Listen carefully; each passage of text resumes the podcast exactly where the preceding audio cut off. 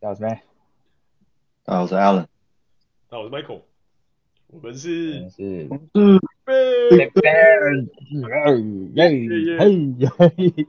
哎呦，这个太神奇了！这个我们的币圈大佬又出来给我们指点一下未来的明灯了。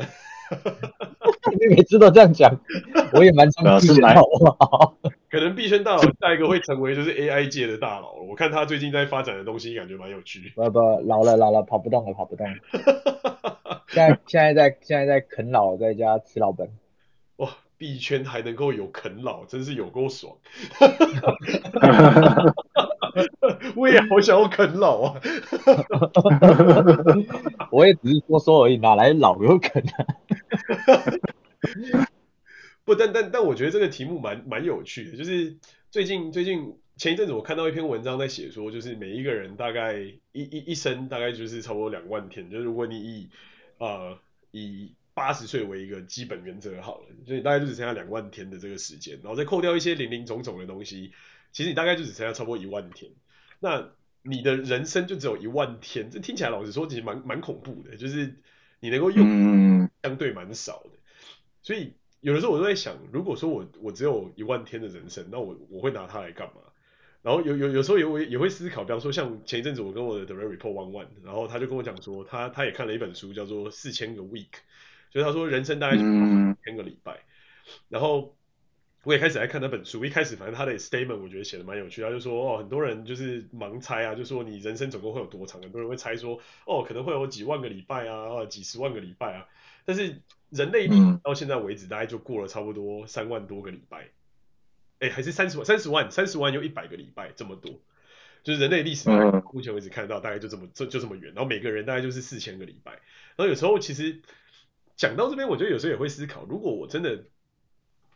不缺资源，就如果说我不缺生活的钱的话，我到底会想要干嘛？这有时候真的蛮 tricky。这个问题问起来有点像，如果你中了乐透，你有一笔呃几乎是花不完的钱，你会你会拿来干嘛？有点类似啊，我觉得。嗯，我觉得有点类似，但稍微不太一样。就是说你生活过得去，但你可能不像中乐透一样瞬间暴富到你可以就是说我要买下这个世界，或是我要做那种很 crazy 的事情。可能就是有点像是你可以 coasting around，你不用担心你付不出房租或是房贷，你不用担心，oh, 对你不用担心吃喝拉撒。可是那你要干嘛？就你可能也没有暴富到说，我今天想要就是哦去去去买一艘私人喷射机，或者去买一个小岛之类的这种程度，就是可能是哦，懂你的意思。对对对对对。根据你的语境来看，那你这个这个问题的 focus 的点应该是在于你你你这个人。到底会想要选择什么样的生活，或者做什么样的事情？这本身，那如果说外在环境并没有给你，给你什么限制，你也你也不需要，你也不需要去担心，就是就像你讲的资源的问题。对，那那是跟那个乐透的问题比较不一样，是你他可能会比较着重在你会你会怎么花这笔花这笔巨款这样子，这样。对对对对对，没错没错，大概类似是这样这样的概念。刚我刚才在跟 Alan、嗯。你讲话吗？对，这么像这么像 ChatGPT 会有的回应。帮我做一个表格。我刚才瞬间失神了，难道是我的意识被入侵了吗？输出成 P PDF 档。对，帮我帮我写一套自动交易程式 LNGP。对，好，然后等一下你们就会收到 email 了，这样。对啊，但。这这你不就你不会觉得这是很有趣的一件事情吗？就是如果真的让我瞬间讲说，现在这些东西就就是照照我现在所有的生活什么都会有，我可能还是会选择会来上班的，因为我觉得对我来讲，不是说那个上班的，比方说养家的这个部分当然是很重要啊，当然就是有有薪水啊，有这些有的没的东西当然是很棒，但是 somehow 我也觉得好像。好像其实蛮 key 的东西是，我觉得在工作上给我得到的东，让我得到的东西蛮多。比方说看到一些业界的神人啊，然后跟着这些 technical 的人一起做很多事情，然后甚至愿意看到很多这些就是真正的企业在应用科技改变他们现在正既有的 workflow 这件事情，这件事情让我本身感到蛮兴奋。就每次我都觉得在回想我我到底如果。就是今天我没有不缺这个东西，我到底起来会想要干嘛？可能就是到全世界到处玩，就是到处看一看那些我从来没看过的东西，然后再来就是继续去见一些这种有 decision making power 的这些人，比方说像我们刚才的呃会议，可能才刚跟一些大公司、超级大公司的一些 CTO 在讨论一些技术进展的东西。就我很好奇说，哎，原来大家的想法是这样，原来大家想做的东西是这样，然后那种你可以把它出来 deliver 给他的感觉，其实蛮 motivate 我去做我每天在做的事情。我我我的感觉是这样。你们会你们有什么想法吗？还是你们就觉得哎，无所谓，不不会有上班这个选项？我我如果如果是如果是我的话，假呃假设我我我我想做的事情没有资源限制，那我我我应该很快就会，我应该很快就会启动我的末日地堡计划，然 后就是到一个盖盖好你的地堡这样吗？对对对对，这不要小看这件事情哦，就是它它本身就是一个超的很很不得了的 project，你要考虑的东西，然后你要囤 你要囤积和规划的资源，都是超乎你想象的多。而且很多东西它并不是它并不是说你有钱就一定要办到，你还要有那个知识和那个 sense，还要知道说你去哪里可以找到你需要的资源，然后你要怎么样去把这些资源去去组合，然后实在现实中实现成你理想中那个样子。而且这这些这些东西是要。经得起现实的考验，对。哎、欸，老师说，对，不肯定就你可以开始卖你的那个末日生存笔记。我觉得这个好像蛮有，好像蛮有道理的。然后配合 ChatGPT，它可能可以帮你写不少 chapter。哎、对啊，对啊，对啊，因为因为其实其实 ChatGPT 它它的出现，真的让我觉得多多了一个超强的助理的那种感觉，对吧？因为因为其实很多，因为很多那种比较比较细碎的知识，它可以帮助我。省去很多搜寻的搜寻的时间，或是建立一个框架或概念的那个时间，对啊，所以我以我刚刚讲那个末日生存、末日地堡生存 project 来说，它应该会帮到很大的忙。嗯，我觉得蛮有道理的，就是某某种程度上，其实你也是就是想要往这种生存专家的这个角度前进嘛。其实我觉得这好像也确实是蛮蛮有道理。对，也也不能算，也不能算说这个生存专家往这个方向前进啊。应该说，这是基于我对我对接下来未来世界大局走势悲观所导致的，对啊，那因为要不然，如果说假设我的假设我的预测是在我有生之年应该不会出现，你说像比比方说第三次世界大战这么严重的事情的话，那那其实也许我也可以不要花那么多时间精力去干这件事情，对啊，所以对我来说，这个是。这件事情并并不能算是我个人的追求，而是说，而是说，就是为了要，你也可以说为了要追求，呃，规避风险、大环境风险，还有就是个人个人的生存和繁荣吧，对啊，而做了一个，呃，不得不做的一个避险措施，这样。是啦，蛮有道理的。就是说，如果以你，就是如如果以这个核心来讲的话，我想要追求可能是某种创造某些东西的这种这种。Sense of achievement 的一个一个做成就感之类嘛，然后你讲的也比较像是规避人生所有可能风险的这种 risk averse 的这种这种追寻方向。那嗯，那 Benny 呢？哦，分几个面向吧。首先应该就是会每天做自己想要做的运动，比如说冲浪，每天冲。呃。冬天就去滑雪，每天滑。滑到自己爽为止，因为这这这些运动都是要，其实是蛮花时间的，不不管是在交通上还是做一些前置准备上。嗯哼，对对对，所以我觉得运动，如果说先思考说，哦，看自己真的过自己想要生活的话，运动这件事情是我蛮想要去很投入一段时间去做的事情。嗯、那再来就是，呃，再有两方面啊，第一方第二方面就是。关于这个世界探索，我想要做什么？就是我我应该会抛下所有，就是目前 就是理解的这些，为了为了生存或者为了赚钱所累积的这些知识啊，或价值观，或者是世界观。对，比如说像 Michael 刚才说到说啊，我我想要去看别人怎么样，就是推出新的服务什么。我觉得服务啊、流程啊这些，就只是针对人类目前的需求，嗯哼，优化。或者是创呃去去去创造，就是一些稍微不一样，但是实际上它本质上是大家也是食衣住行娱乐黄赌毒 类型的有有这这种东西，就是消消或者是消耗时间，人类又会消耗时间做的东西，所以我我我会想要抛掉这些价值观，嗯，我不太不太想要再接触到，就是啊，怎么样用钱赚钱啊，或者怎么样，就是、嗯、啊，就是去去去去去赚用一个服务去赚到其他人钱，提出个构想去赚其他人钱这件事，我会想要完全抛下。我我会想要探索一些比较基础的科学的东西，比如说，嗯，物理学啊，或者是呃宇宙宇宙天宇宙探探索的东西啊，嗯、或者是深海探索的东西啊。嗯，量子量量子力学啊，像这种东西，嗯，甚至是啊、呃，看看佛学啊，或者是对这些去修行啊，这种这种这种都可以，就是不管从内在外在，我是想要探索一些跟现在价值观完全不一样的东西，就是纯粹的的科学，或是纯粹的心理学，或是一就是纯粹的一门学问，简单来说是类似这样。而不是一些对对，但嗯，对对对，定的学问这样。对，但但不不应该不算心理学啊，因为我不会想要去管说干怎么样，你的心情就是麦 Michael 今天心情不好，他是因为就是就是觉得自己的职涯有一点感觉到有点中年，我就不会想要探讨这种那么小的东西，我只是想探索说，看啊啊这个世世界上的佛学听起来看感感觉起来是有一些东西是有共通的。嗯，那那些东西核心到底是什么？然后当初他们为什么会啊、呃、都会想到这个东西？然后啊、呃、他们想要追求的这种境界到底有没有可能会达到？李世成到底能不能隔空取物？嗯，我可不可以加入他的加入他的团队去跟他一起做做看之类的？嗯，我会我我我我有想要去看一下，就是我我我我我还我觉得完全没有负担的时候，我会有好奇心的东西。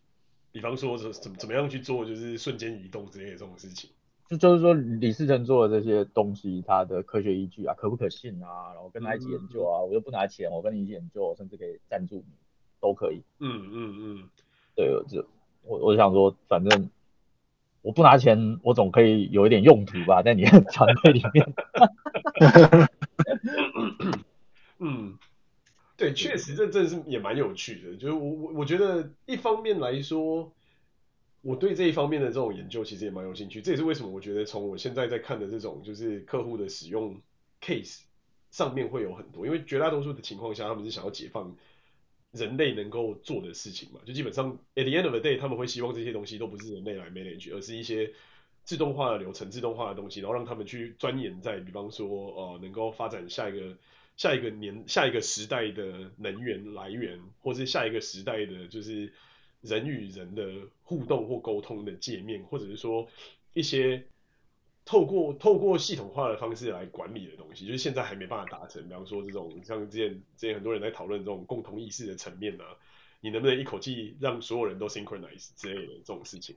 那当然，当然你我们看得到很多东西都是服务流程上面的改进嘛。可是这些东西追求的最终目标，ultimately。就会是走向刚才那个角度，比方说 teleportation 是不是真的可以做得出来？是不是你可以把就是 Benny 从就是日本到美国直接用 beam 的方式直接 beam 过来之类的？对啊，对啊，对啊，所以所以再再来就是可能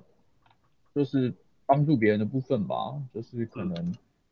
去偏乡啊，或者是一些需要帮助的地方，教教教电脑，教教写程式吧，增加他们一些竞争力啊。让他们有机会，就是先稳定温饱自己的生活，开始追求一些心灵上的一些成长。对，反正，但你不能直接跟他们教佛学，或者叫他们去，或者是教他们去去理解这个世界。你你，但是你可以让他们先先温饱，然后嗯，有有能力之后再去有再才有机会去。看看破这一切，全部都是一些重复的机机械式的事情，然后他们才会去思考说啊，感到人生生存的意义到底是什么？所以我觉得帮助小孩也是一个非常应该会让人非常开心的事情，因为毕竟他们他们代表的是一个新的生命、新的希望的开始。呃，在我们这年纪，我们已经是要走下舞台的人，其实 要走下舞台，没有没有没有，生物就是这样，生物就是这样，你已经开始长白发了。你没有在发育了，你的你的你的外形，除非你基因锻炼，不然它不会自然的变得更好。你的伤口会好的越来越慢。其实你基本上，我们只是不愿意承认，但是我们其实走下舞台，其实你说已经开始生物生物本能已经开始 decompose 你自己了，所以你已经对对对对对，就在这个世界已经暗示你，你已经你已经不是这个世界的 main mainstream 了，你已经该该该对该该去做一些交棒或者该去做一些。但但但历史以来的这几几千年甚至几万年的这个历史，不都一直是在寻求一种，就是让你的生物能可以无无止境的复制跟延伸嘛？甚至到最最近这一阵子的基本学科研究，就回归到你刚才讲基本学科研究里面，其实最核心的就是发现了，其实如果把人类的基因里面的衰老因子移除，你就就不会衰老。啊，我跟你讲，Elon Musk 虽然他做了很多就是很奇葩的事情，但是。我永远记得他在一次访谈说说一句话，让我觉得他永远在我心里有一个神圣的地位。嗯，他说一句话，他说我从来不会去想要研究怎么样让人长生不老，因为这完全没有意义。因为人这种生物就是要就是要做做是在替换，所以我宁愿把这些钱然后就研究到什么外外外外星探索或者是永续能源上，我也不会去研究投入任何有关医疗的。因为因为嗯，因为有一部分人他在做内耗的一部分是抵抗自己的恐惧，什么恐惧？是就是怕怕怕死怕消失的恐惧。是是。但如果人类没有这个内耗的话，人类的进程进程应该会更快。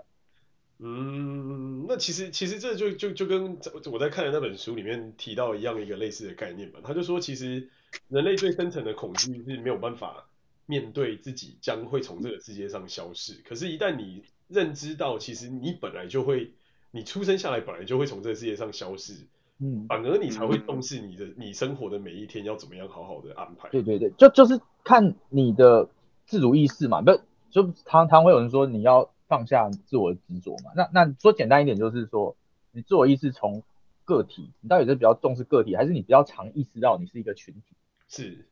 当你意识到你是一个群体的话，你会就会知道说，属属于个体的部分其实已经。已经已经要从这个世界舞台往往往下走了。嗯，因为因为因为必须要接棒跟必须要传承，这个这个群体才有办法永续下去。对，因为因为你的个体其实没那么重要。比如说今天你在玩 RPG 好了，然后你到一个村庄，然后他他说啊，村庄后面出现火龙了，然后呃战士一、战士二、战士三去讨伐，他们都没回来，他们全部死在里面。嗯，就是。你到底你会觉得你自己是主角，还是你只是那个战士一、战士二、战士三，只是过场的一句话？对啊，这这个其实真是一个很困难的问题。以前的我可能会觉得我我可能会要去当战士四，就是前面前人未完成的事情，我要继续把它完成。但是现在反而我会觉得，为什么我一定要去讨伐那条龙？就是不是不是，我我意思是说，在这个故事，在这个世界的故事走故事线里面，战士一、战士二、战士三。他虽然一下就死了，他在马上交棒，但是他就是帮助故事的推进。对啊，对，嗯，那那也行，对不对？对啊，可是可是你如果不去做这件事情，就如果你不去屠这条龙，然后你可能 maybe 你可以跟龙做好朋友，或是你可能就在你自己的村庄里面，然后一路到老死，这不是也增进了这个这个故事的推进吗？哦，我意思是说，就是对这个故事就终究是会推进的。对啊，就因为因为所以所以嗯，所以你可以是任何的角色，嗯，你也可以不是任何的角色。对，其实我我觉得这个故事还蛮有意思的。我可以补充一点，就是也是顺着你刚刚讲那个，嗯，呃，你那个故事的情节下去推。其实我我我自己的理解，我自己的体悟和理解是这样啊，就是说这个世界，这样这样讲可能有点玄乎，反正就大家姑且听之。我我是认为这个世界大部分的事情，尤其越是大方向的事情，它其实早就有个剧本定在那边了。但是因为你不是你，不是剧本拥有人，就比方说你不是上帝，你不会知道那个剧本到底具体它规划的是什么。但其实它那个那个轨那个剧本和轨迹应该是早就在那里。但至于至于我们在红尘的红尘世界中的你，就是普通人如你我。就是说，我们具体会在这个剧本里面扮演什么样的角色？坦白说，有些某种程度上你可以自己决定，但有某种程度上是你不能决定。不能决定是因为你就已经活在这个活在这个世界这个大环境里面，所以很多事情你你你很难去改变啊。比方说，你这个国家的文化，然后法律规章制度啊什么的，你一个个体是没有能力去。改变这种大环境的的这这种 label 限这种 label 限制，然后就算能，那那可能也很有限。嗯，然后另外一方面，你可以改变的是什么？就是说，我觉得就是说你可以，但我觉得这个而且这个这个又跟 Michael 一开始讲的可能有有那么一点接近。就是我自己的体悟是，我觉得我唯一能做的就是找到真实的你自己，做你自己最想做的事情。那这个剧本很自然会引导到你在这个剧本中最适合扮演的那个角色。我我自己的我自己的感悟是这个样子。对啊，可是我觉得跟这个跟这个题目之下，就是我我真的觉得困难的地方，反而是去怎么一开始去找那个最真实的你自己想要的是什么。嗯、比方说回到刚才那个屠龙，嗯，以前就像以前的我的心境会觉得，我今天就是要去屠那条龙，要拯救这个村子，我要我要想办法，就是让这个村子活下来。可是慢慢的越长越大之后，发现有的时候屠那条龙，maybe 你只是被别人当成一个棋子啊？为什么为什么国王不自己去屠那条龙？为什么我是一个棋子，不要去做这件事？就是 某种层面上，就是以以前的无知让我得到了勇气。可是，一旦你知的越多之后，反而你会觉得，哎，那条龙的出现会不会其实根本就是国王搞？没有没有没有，Michael，Michael，我觉得，嗯，对你陷入了这个形式上的执着了。他并不是他屠这个龙只是一个必经的事情，他可能是人类要去火星，或者是今天地球要灭亡了，有些人要去啊，要要要去太空里面去把某个陨石就是埋核弹，因为世界末日的剧情。对对对对对对对对对对对，所以它它不一定是龙，它可能只是一个一个必经的一个挑战。对，那在这个挑战里面，啊、呃，如果我们太重视个体的话，很多人为了想活下去，可能会不想去牺牲。嗯，对，但是如果你就是觉得群体比较重要的话，你就可能说啊，今天我去好了，我先去试一次看看。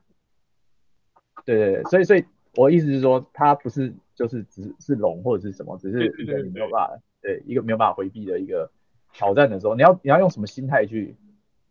面对它？你能不能接受你只是一个？炮灰，就像就像就像你怀疑这个世界上，你你现在觉得你自己是个韭菜，你会不会觉得你现在知道你自己是个韭菜，你会不会觉得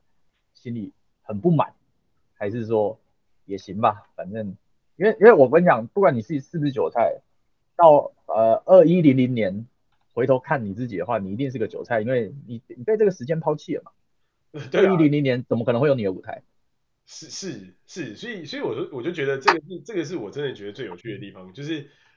就就像我刚才讲的一样，形就是那个形式，不管它是什么，可能它是哦创造一个创造一个核弹，然后飞上去把把火星炸了，或者把外外星球炸了，就是袭来即将袭来的东西炸，或是带着人类的剧本到另外一个地方去，我们永远都有一个隐藏的剧本，是总是会有这种救世主，或者是总是会有这种群体主义跟意识的存在，但是。回过头来，我好好安静的在我这个地方好好的过完我这一生，难道不是一个好的选择吗？对啊，其实这就牵涉到你个人选择了。因为如果说你选择的是，还是程序你刚刚屠龙的那个那个比喻啊，如果说你这个人性格就就是会让你觉得性格或价值观就让你觉得啊不行，我一定要为村民挺身而出，然后把这条龙给给清除了，对，那很自然你就会去扮演那个角色。对啊，那如果说你觉得这个事情你根本不想做，你就想做一个安分的村民，然后就就是我不会去烦别人，别人别来烦我，哎，那那也没有什么不行。对啊，我就继续伐伐伐伐伐木工。对 对对，呃，我我我意思是说，就不管对啊，不管你在你故事是什么角色，不管你屠龙了没，对，在时间时间的过程之后，你必须最必最后必必将屠不了龙。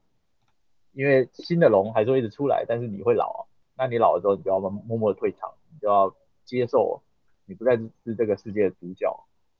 的一个过程。对啊，我我完全认同，就是完全认同你的你的意思。这这就也某种程度上回过头来到我自己很欣赏 Elon Musk 的地方是，他认为他不是伟大，他也不认为他是有这个。他他才是唯一一个有这个能力去改变这个世界的人，但他觉得这是他想做的事情，所以他就做了。嗯嗯，就为了他现在的的的样子嘛，就有人包有人贬。但是我看到的方向是，他就真的是很热爱他做的事情了，因为没有什么人可以变态到一个礼拜只睡 like 二三十个小时，然后剩下所有时间清一色都在都在工作，都在做他要做的事情。就是嗯，某种程度上你，因为我我不认识这个人嘛，所以我我也不知道他是不是真的完完全全是这样想。可是他的行动至少让我感觉到他就是这么想，因为他就是真的 devote 这么多时间。那当然很多人会说他很会 tax 啊，他很会话术，他很会干嘛？我这这我也都认同，因为你要能够成为一个为优秀的 CEO，你必须要有这些能力嘛。但是反过头来，如果没有没有这样子的人带着大家去做大梦，这个梦有可能会出现吗？就像刚才你讲的，如果没有人身先士卒的去屠龙，龙有可能被屠掉吗？或者说也不一定是屠龙，比方说没有人真的去做一些这种啊，不管是发明也好，或是一些创世纪的这种研究也好，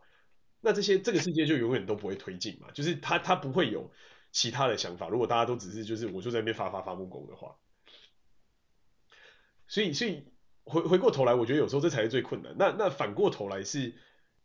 个体跟群体这个意思，其实我以前反而还没有这么大的感触，反而是到这几年来，我反而比较大的感触是觉得个体的力量其实真的蛮小的。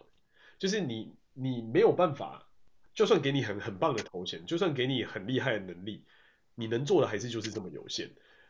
所以你你如果你要让一件事情，做成的话，你真的还是必须要一群人才有办法把这件事情做成。纵使这群人在这个过程中有很多不一样啊、磨合啊什么的没的东西，但是会不会这其实还是这个世界给我们的最大的一个 key point，就是你可以好好活好你这一生，但是如果你想要干成一件什么事的话，你还是不管怎么样都必须要跟群体打交道，而且在这个群体的共识之下做出一些事。但它不一定是牺牲，他可能是去当那个赶的人。嗯，不知道这个就是就是牵扯到。这牵涉到组队的概念了。好像我们玩过 RPG 都知道，一个队伍，通常一个典经典的 RPG 游戏或故事里面，一个队伍里面一定会有各种性格啊、能力啊、呃、经历背景都很不一样的那个主角们。对，然后最后他们经历了各种各样的冒险之后，聚集在一起，然后最后往讨伐大魔王的路上发进。对，就一定一定会有一个剑士，一定会有个会搞魔法的，一定会有个会补血的嘛，通常都是这样。那个再加一个盗贼之类的。对，然后然后然后可能还会有一个窝里反的，就是其实是从别的地方派来的，来破坏这一切。对啊，但但但回过头来，我觉得有有的时候回想我们的历程，其实。有的时候，这个很单纯的寻求寻求自己到底要干嘛这件事情，真的真的，我觉得在现实世界上的难度反而是特别高的，因为我们都过度被社会化，然后就有很多世俗的东世俗的东西会绑着你，甚至就就就像是群体意识这件事情，或是说你是不是要身先士卒为了群体的这件事情，凭什么你可以代表群体，或是又凭什么你是那个群体的一份子？这件事情其实本身我觉得也是一个很值得 debate 的东西，因为。到到头来，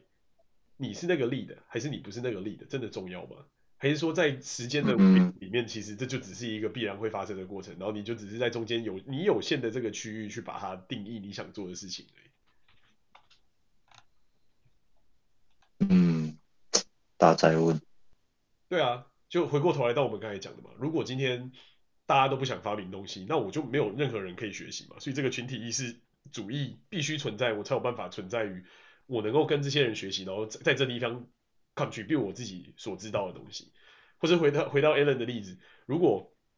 这个世界大家都没有想要打仗的意思，或是大家都没有想要就是想要互相互相 PK、互相成为王的状态，你有需要风险趋避去盖避难小屋吗？或是回到 Benny，就是如果大家都已经就是活在自己很完很完整自给自足的世界里面，那你还会想要去做就是基础学科研究吗？哎、欸，我觉得会，我觉得会，因为因为这世界就有很多的环境中就有很多的问题存在或者谜题存在啊。嗯，那你你当你很无聊的时候，你不能每天晚上就生小孩嘛？所以你会你就你就会开始找找一些事情，不管是编个故事、写本书，或者是嗯研究一下天文地理的东西，或者是发明一些东西，我觉得会。只是，只是你怎么达到那个稳定的状态，让嗯每个人都可以去探索什么事情让自己更开心。但是现在唯一的阻阻挠应该是说，人性有一部分是，应该是说，现在蛮大一部分的人的开心是建立在控制别人身上。嗯，是。是对，我觉得这个很大的问题啊。我完全认同，而且我完全觉得你提到这个点非常非常好，因为我觉得这表示你真的找到你自己真心想做的事情，就是嗯，因为好奇心而驱使你想要做的这些所有事情，这才是最基础也最基本的存在。对啊，你看，因为现在很多的人的开心是建筑在比较嘛，那其实说说实在就是，或者是建筑在被别人服务嘛。对，说实在，这这就是一种控控制的心理，是、就是你你你建筑在就是呃必须要比控制住别人、压住别人的这件事情上面，但是其实其实这这是这是如果你把人类看成一个群体的话，这就是那个个体。把把人类看成一个个体的话，就是这就是一个个体之间内部的内耗嘛。是，我完完全完全认同，就是如何真的去找到那那个，不管怎么样你起来都想做的事情，我觉得这件事情其实真的还是蛮重要。嗯，因为我觉得这个真的是一个非常 key 的一个一个一个东西，就有点像前一阵子大家在在就是。讨论的很很沸沸扬扬的是那个 Davos 的世界论坛的这件事情嘛，就是世界经济论坛，然后大家在讨论很多各式各样的东西。那全世界的这些总理啊，或者是啊、什么大企业家，基本上你想得到那些人，基本上都已经在那个地方。但是他们提出的一些东西，其实我老老实说，我觉得蛮蛮失望的。就是没错，他们想要达成的东西是。世界的这种环保危机可以被解除，或者说能源危机可以被解除，然后可以用更好的方法去改变改变它，或是或是能够去创造一些呃更干净或是更更有效的这种环境，然后来做一些真正有用有意义的事情。但是他们提出来的解决方案，并不是去比方说呃从外太空收集呃能源，然后。并回来地球，比方说外太空的的太阳能，你可以用没有任何阻隔情况下收集到最好的太阳能嘛？这是为什么哈勃太空望远镜或是一些这种东西可以用非常非常有效的方式，或是非常有有有效率的方法去收集能源，让它可以在外面活那么久嘛？让他自己一个人就是能够透过太阳能板就能够就可以活。但他们提出来的，我觉得是一些很奇怪，包含我听到了一个 case 叫做十五分钟 City 的理论，就他们说，他们提出来的概念是觉得。这个世界上现在充满了太多，就是大都会区过度集中，然后一些呃乡村啊或者一些近郊啊没有被妥善发展。好，这个到目前为止听起来都很合理。然后呢，他们就他们就在提出下一步是认为，我们应该要创造很多很多的十五分钟方圆的城市，然后十五分钟方圆的城市要拥有所有的一切，比方说那个十五分钟的城市里面要有医院啊，要有图书馆啊，要有旅馆，要有住的地方，要有就是餐厅等等等。但是每个人都只能在那十五分钟的方圆里里面活动，那这个这个 neighborhood 就可以有很有效的把大家就是集中在他们自己的十五分钟城市里面，而不用到别的地方去。我当下听听到这个东西的第一个概念是，这不就是完全的人口控制吗？就是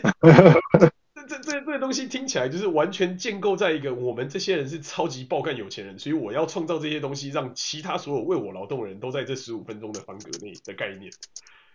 我我我说实话，我真的没有办法理解这个到底能够解决什么问题，除了就是我真的能够控制这些人，他们只能在这十五分钟里面自己跑，然后我可以到处跑的这种逻辑。其实其实我觉得刚刚既然 Benny 都已经点出那个，其实很多人他的他的快乐，或者是他他有人性中有一个黑暗的本，我称之为黑暗的本性，就是他会把他会在很多时候，他会人会不自觉把自己的把自己的快乐，或是所谓追求自我实现，建立在别人对他的服务，或是对别人的奴，正讲难听的奴役上面，对啊，那那其实。如果如果你们顺着这一点去细心去观察很多社会的游戏人与人之间互动，就你会不难发现这个问题。我我对这个问题比较悲观啦，因为根据我自己的研究和观察，我发现它这可能是普遍存在的现象，对吧？它只是说它不见得会在某每一个每一个场合、每个时间点以比以很明显的形式暴露出来让你看到而已。对，那那顺着这个人性。假如说这个这个问题没有办法在人心中普遍被根除掉的话，那那顺着这个人性的基本逻辑这样子发展下去，对吧、啊？坦白说，我我对人类未来的发展并没有那么乐观，因为因为哎，这个也牵涉为什么为什么为什么的回答会是，或是要去建末日地堡，想说先保自己，至少把我自己，或是那个时候我身边还跟我有缘的人先先保住。嗯哼，我为什么会我为什么会做那么悲观的？你可以说为什么会做那么悲观的选择？就是因为其实我我看到一些东西，就是一些人性中的底层逻辑，最后到底会把人类带往什么样的方向？对啊，因为其实复杂的不说，我们就跟我们就把它当第一逻辑去，嗯，去推演好。那那不管我们人不管人类花了多少多长的时间，多多么多正向的努力，那当然，我相信我相信人类的群体中不是百分之百人都都都那么糟糕，但有一些很正面的，就是也没有这种心理阴暗问题的。嗯哼，对他们，他们也许对在人类历史中，他们做出很多贡献，然后带领不管是物质啊、理论啊、文明啊，就是。一直进步累积，直到我们今天今天这样的地步。可是，就像我刚刚讲，如果有些人性中最根本的黑暗面他没有接触的话，嗯，那那最后人与人之间，甚至国与团体团体间、国与国之间，早晚都会走上就是非得要你死我活的那一刻。嗯，对。那那那一旦一旦一旦那个是一旦那个 moment 来临，那也许很多事情就要被重新归零了。那那个对我来讲就是一个很大的风险。哎，我有一个理论啊。基本上就是跟呃，就是 Alan 讲的这个悲观论有相关啊，就是说，嗯，就是像类似有这种喜欢去控制别人或者是喜欢去奴役别人基因的人，嗯，是不是越来越多？比例上，那那会会越来越多的原因，有一个可能是因为，嗯，比较没有这种，就是比较境界比较高的人都去。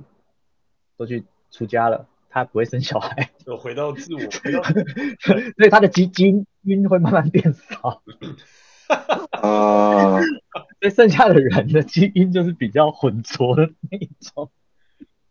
但但这也有道理啊，因为会想要生小孩，本身就是想要控制小孩的人嘛。哎、欸，也不一定，但是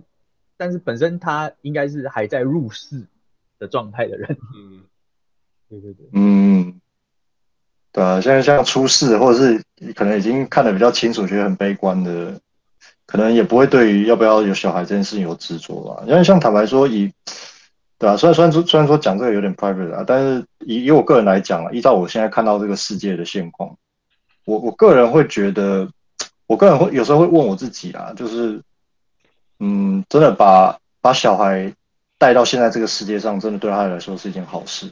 对吧？我我坦白说，有时候会真的认真问我自己，嗯，自己这个问题。对，嗯，总之我觉得刚才刚刚刚才我们谈到的东西，他有人有感受，之前有以前的人有感受到，但是以前他们主要把矛头指向的是资本主义啊，所以就有了共产主义。但是只要即使是共产主义，只要是有啊。就是政治体系的，就是有政府，政府的需要有政府去做管理的这件事情，那还是没有办法避免，就是会想要会有人想要奴役别人，会会有人想要有特权。那人类即使是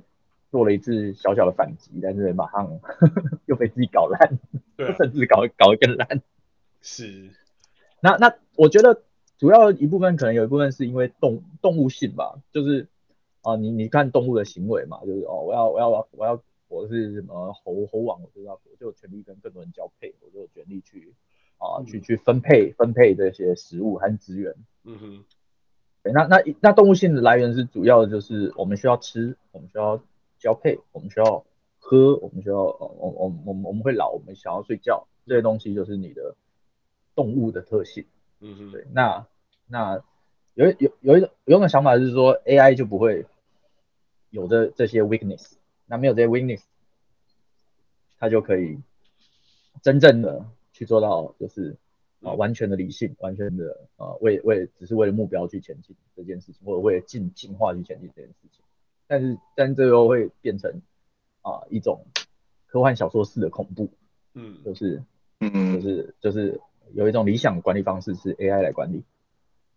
那个什么潘潘朵拉系统啊，还有什么系统？来判断说接下来呃下一个政策要怎么走啊，或者是这个人有没有罪啊？嗯，对，所以对，所以所以所以我觉得这个是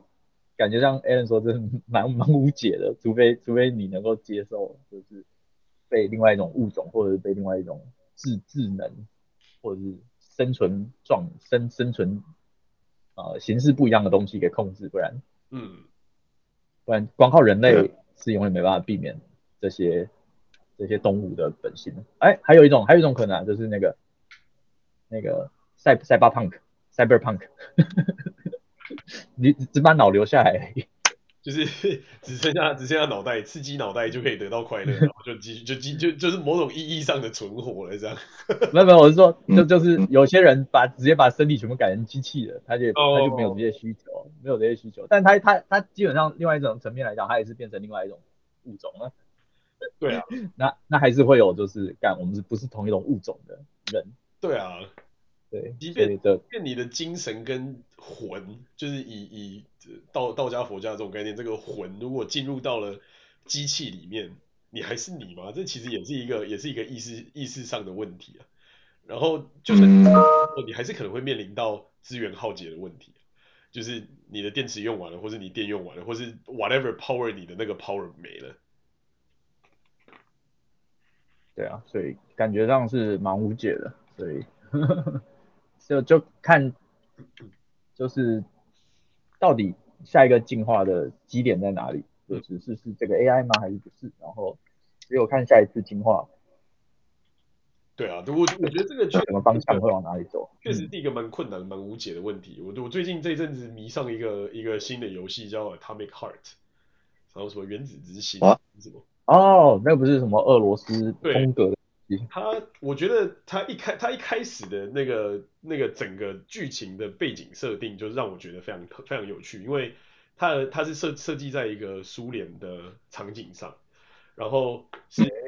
是当年的苏联打赢了冷冷战，然后诶打赢了二战，然后在二战的过程中，苏联变成这个世界最强的国家，因为他的群体主义，因为他的就是这种。大家都大家都有饭吃，大家都有集体意识，大家都能够有集体的环境的这个这个背景，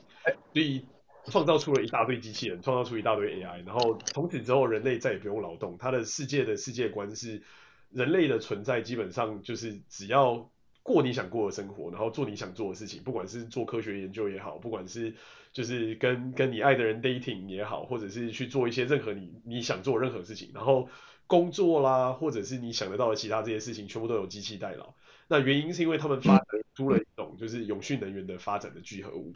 所以这个聚合物可以让这些所有的能源全部都操纵。那当然我还没有玩玩到最后，我只是玩到一开始，就是一前面一小段剧情。那当然它的逻辑就是。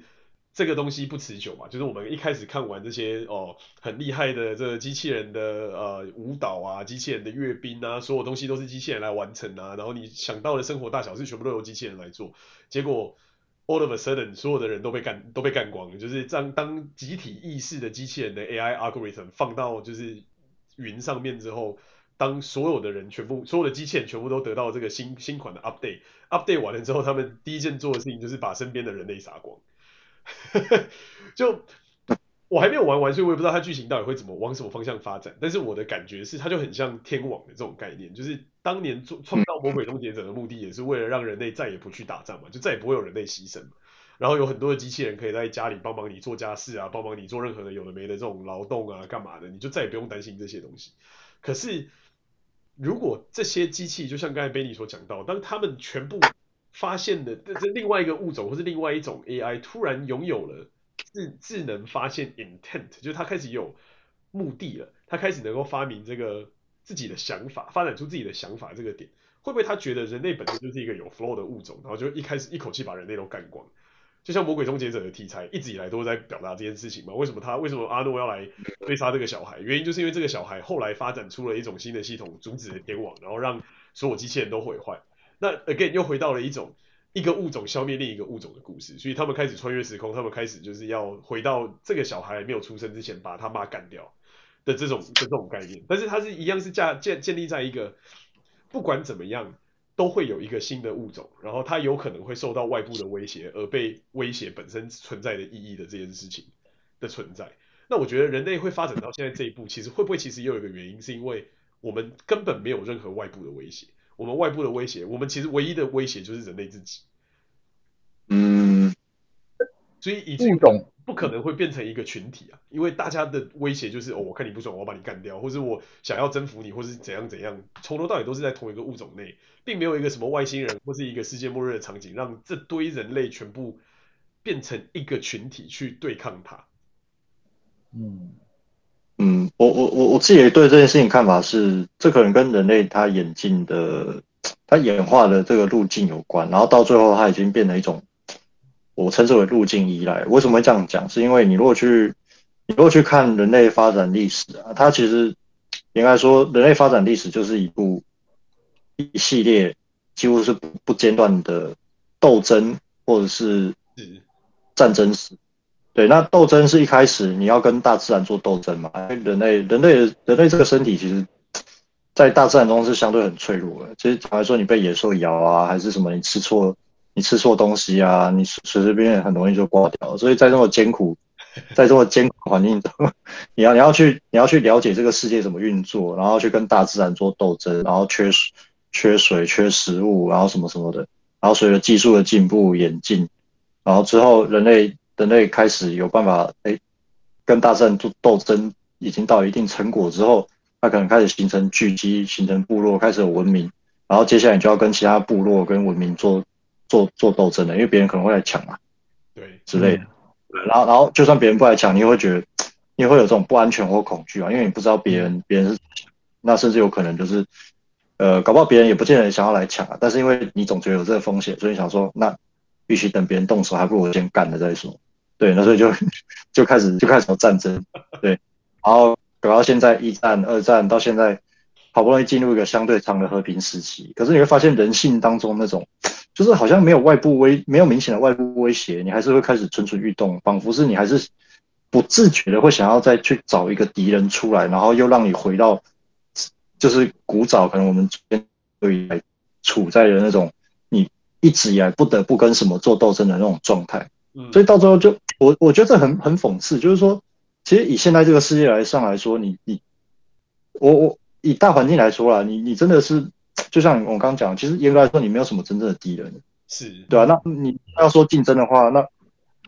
大家完全可以在自由公平贸易的基础之上，还有还有对智慧财产权保障之上，你你可以在比方说提供更好的产品或服务上面去去做这种良性的竞争，而不是说你非得要找一个你非得要你死我活的敌人。然后去跟他做对抗，这样你才可以维持你所谓所谓，就非得要分出个敌我，然后也要找出一个敌人，然后才可以去分，然后才可以去凝聚所谓的呃我方，然后在我方之间，在某种时期形成一种所谓好像大家都团结一致，但是没有矛盾的这种和谐，嗯，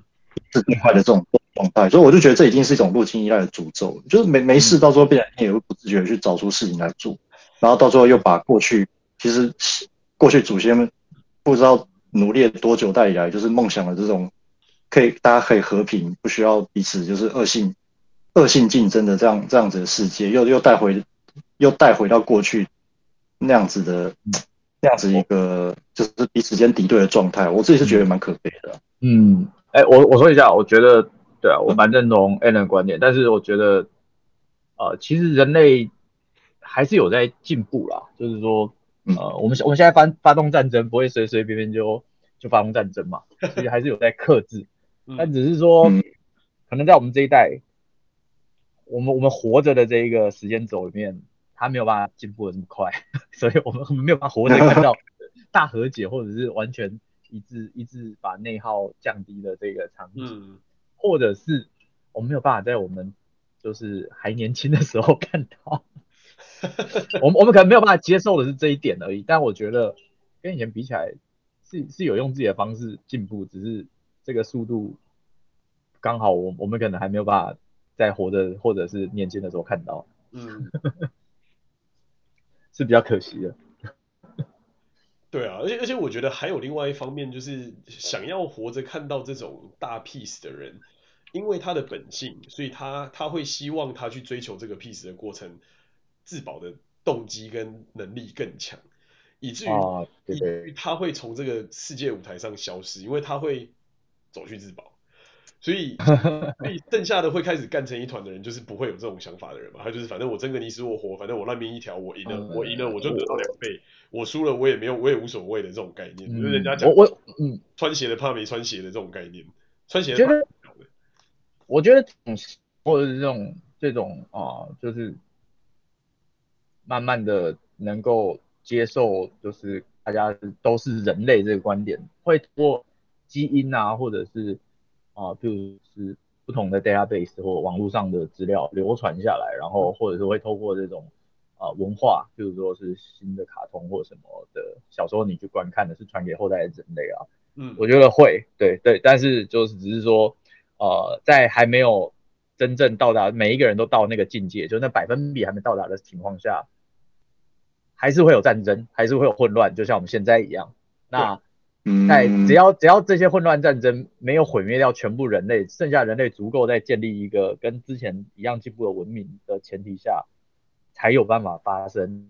就是就是人类的，就是在这个心灵，我们叫心灵隔阂这边做一个突破的可能。嗯，对，所以所以说，Alan 也是对的啊，就是这样，你先躲起来吧，躲躲躲到他们打完了再出来，这就是一个新的进进进进步过的人类。对啊，先跑路。世界末日后，然后你只剩下你，你就可以开始决定这些事情要往哪里跑。你先躲起来，然后每天每天做 workout，然后然后等到人类打完仗之后，男性很少的时候，你赶快出来播种，把你自己有两斤。哦，走走走，讲到最后，我感我感觉好像，如果我这个计划成功，我就肩负了就是延续人类文明香火的重任。我我我以为你要说，讲到最后好像可以写一个 H game 的剧本。对，到到最后我可能我可能会死于精尽人亡，好像也不是一个好结局。那你就是族长啊，你是他们新的那个那个部落的族长，下面全部都是你小孩。这但但但但但这个东西一样，就是回到回到一个很基本的本质嘛。现在听起来这个原因是因为。这个世界拥有太多的纷乱，然后就像就像化学上面的熵值一样，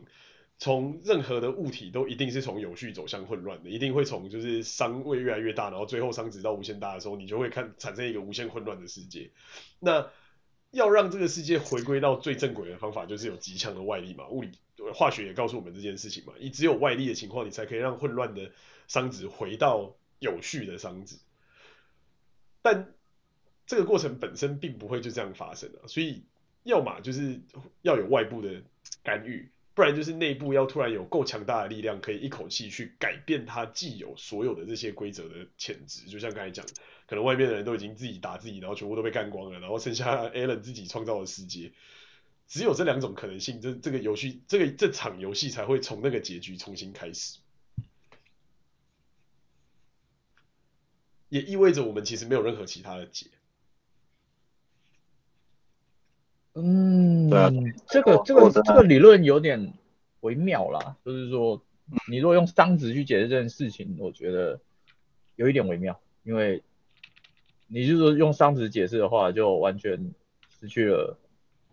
哦、呃，我我们有办法用，因为个人意志控制或者是个人意志的发展，它是不是也是熵值的一部分？到底什么什么事情叫做熵值扩散？是不是纯物理呢？还是说啊？呃纯粹要越乱才是熵值扩散，为什么呃，就是人类不互相打架就不叫熵值扩散，我就就就会就会减少熵值。我觉得这个这个比喻有点有点不太不太能够理解。就是嗯，应该这么说好了，就是熵值本身的概念是在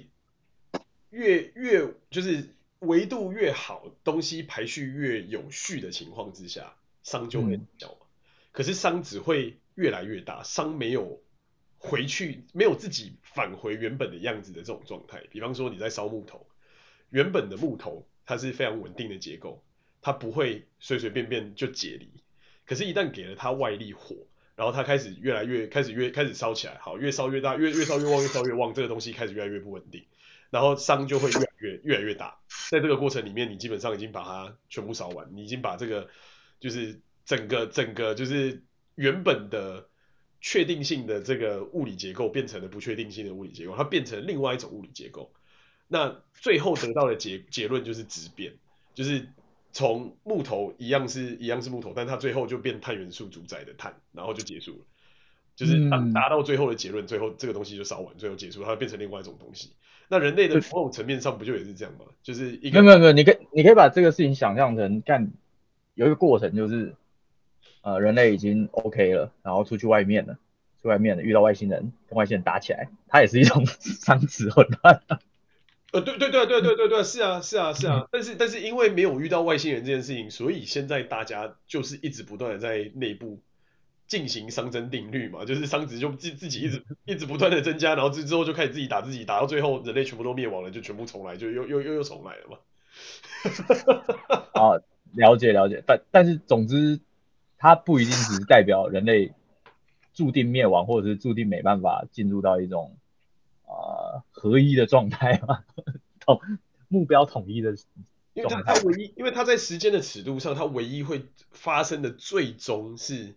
一旦所有的能量都耗尽的时候，这整件事情才不会再发生嘛，或者是有任何的外力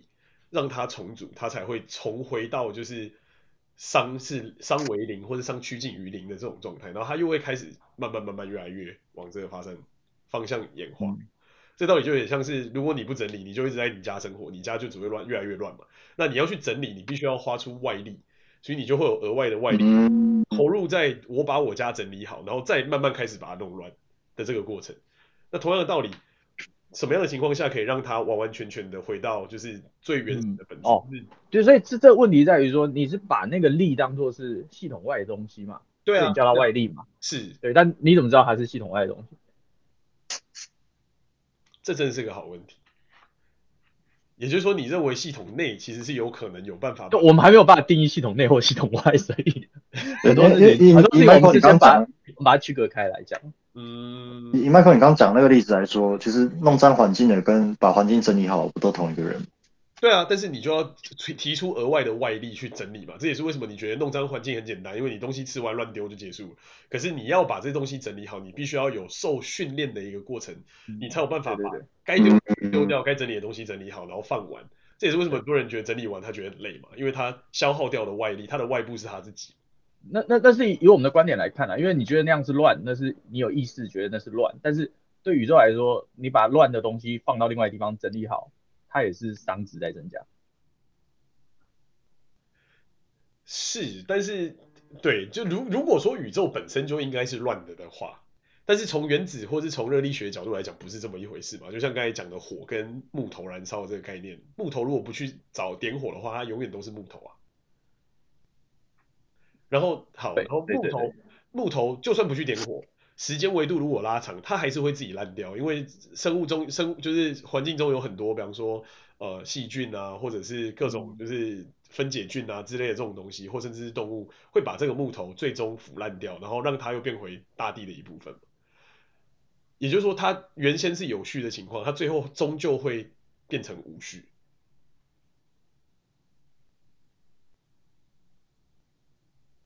所以不管怎么样，听起来就是你必须还是要有外力、外部系统，或者是你必须要有开放系统进来，你才有办法投入，你才有办法改变。不然，不管怎么样，这件事情永远不会改变。嗯嗯，有道理，但是有点不懂，就是有一点模模模，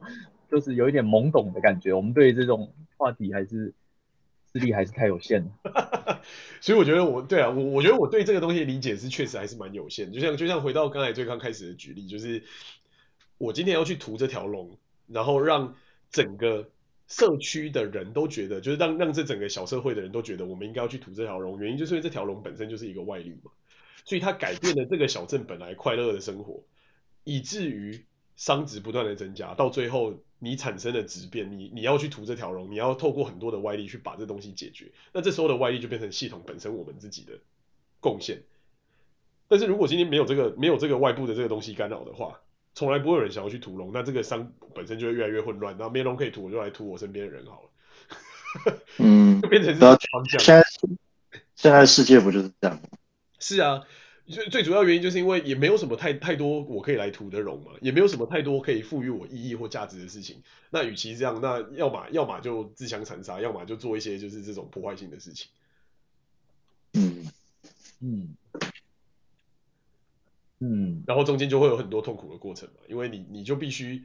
看到很多内部就是的变化，然后它可能是一些奇怪的变化，然后开始越来越奇怪。然后一直奇怪到背后大家都受不了，嗯、然后才会发现有一些外力来开始改变这些东西。就比方说一个国家开始，那、嗯、别的国家终于进来要来要来帮助他，或者要来瓜分他之类的。嗯，觉得让我想到一句话，嗯，就是尼尼尼采说过的一句话，嗯，我们永远都只是一座桥而已。所以，我们我们我们并不是一个可以走到终点的人，我们永远只是那一座桥。因为对我们来说，不管你在什么什么哪一年是你的啊，就是有全盛时期，或者是哪一年你你是哪一年出生，你是属于哪个年代的人，嗯，你永远都会看到就是更高标准的未来的状况，或者是你你你期许的未来。嗯，但是，嗯，但是，但是，但是，大大概率，或者是基本上，那个你期许未来不会在你的活着的时代发生，所以你只是那个未来发生的一座桥而已，你就是被人家踩过去的那个东西。但是因为你 讲的是未来的可能性，这个未来才会发生的，对吧？可是，可是反过来说，你你现在你你想你现在拥有的现在，不也是不也是过去的人作为桥？然后，对啊，对啊，但但但但是我们永远不会，对啊，我们永远不会都是意识到，或者是常常意识到这件事情嘛。对，就是我们现在看到的未来，可能我们我们是走不过去的。那那对那个未来来说，我们可能是那个时候的桥。嗯，对。但是反过来说，现现我们的现在也是过去的人这样子。对对对。我我我记得有看过一部片子，在 Net Netflix 上面，它是呃，它叫德古拉，它是德古拉他。就就好像不知道怎样复活了，然后到了现代人的房子去逛了一圈，就说：“干，这比以前我们那个年代的皇帝皇帝的宫殿还有趣。我光是在这房子，我一天我我就可以玩了半，我就半年都不用出门没关系，因为嗯，我就我的每个东西我都可以玩很久，我就可以研究很久，我就可以看很久。然后他说以前干以前我们在就是即使是皇帝晚上在房间里面也是超无聊没事做。” 可是我们现在就执意在干，说妈的 VR 还没成熟，妈的，妈的哪时候可以玩刀剑神域？算了，你若若若是这样的话，你要偷住德古拉，最最好是给他配一台那个那个 Alien 电脑，然后再再再上 Steam，就是他游戏就玩不完。可是他他会想要吃饭啊，他想要吃饭的时候要喝血啊。有。